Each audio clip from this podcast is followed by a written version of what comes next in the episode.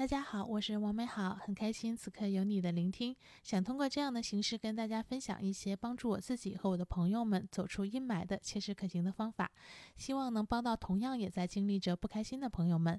希望听完后大家可以嘴角上扬，眼里有光。第二期跟大家聊了分泌多巴胺，第三期聊了关注甲状腺，这期呢我们来聊聊共情这个方法。我们的人生呢，会是一个一直需要解决问题、升级打怪的过程。每个阶段呢，都会遇到不同的怪兽。呃，每个怪兽呢，被我们打败通关后呢，又会出现新的、更强大的怪兽，甚至有的时候呢，会同时出现很多个怪兽。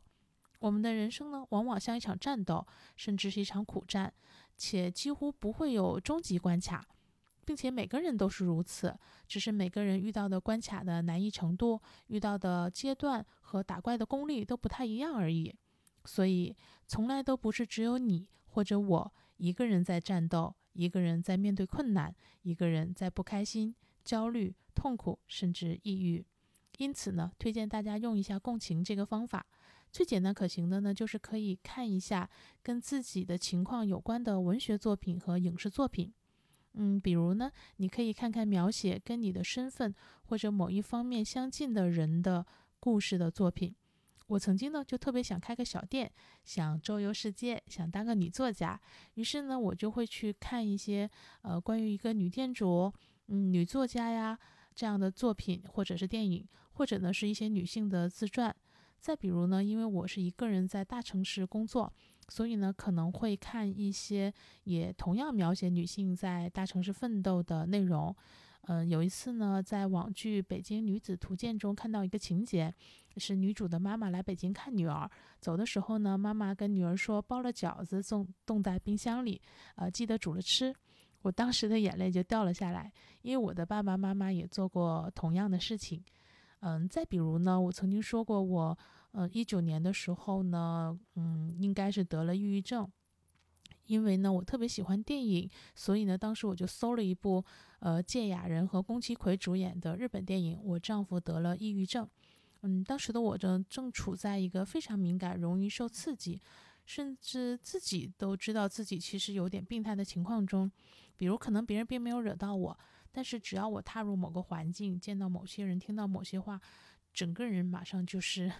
特别像要爆炸了一样，呃，当我看了这部片子的时候，我就发现，哦，原来世界上也有同样的人在经历着同样艰难的岁月。嗯，另外呢，被人理解和理解别人呢，也会对治愈我们呢起到作用。所以呢，也可以找与自己经历比较相似的人一起聊聊天，说说心里话，也是非常有效的共情的方法。呃，这个方面呢，呃，也给大家说一件我自己经历的事情。嗯，在我的记忆中呢，嗯，只有很短暂的几年是快乐的，因为大部分的记忆呢都是父母的关系不太好，甚至呢最后发展到家暴的程度。嗯，所以我的性格里呢，因为原生家庭的糟糕情况呢，会有一些自己的恐惧和坚持。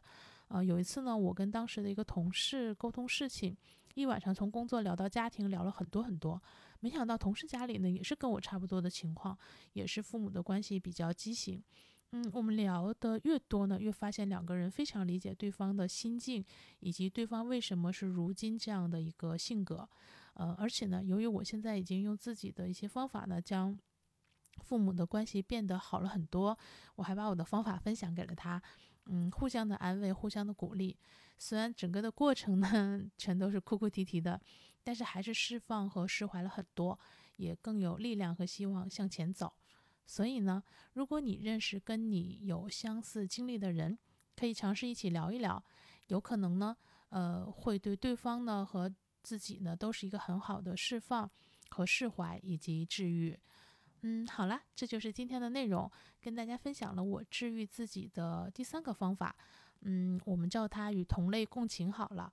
嗯，让我们呢通过与呃身份相同或者是呃经历相同的一些人。或者这些人的故事呢，去进行接触，嗯，彼此理解，彼此释放，彼此治愈。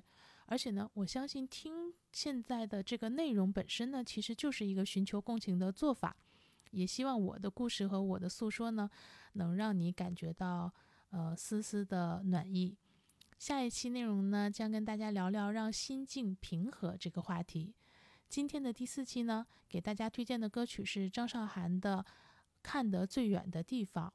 呃，因为当年我听到这首歌的第一句歌词“你是第一个发现我，越面无表情越是心里难过”这句歌词的时候呢，我就特别的感觉终于被理解了，虽然只是被一首歌曲理解。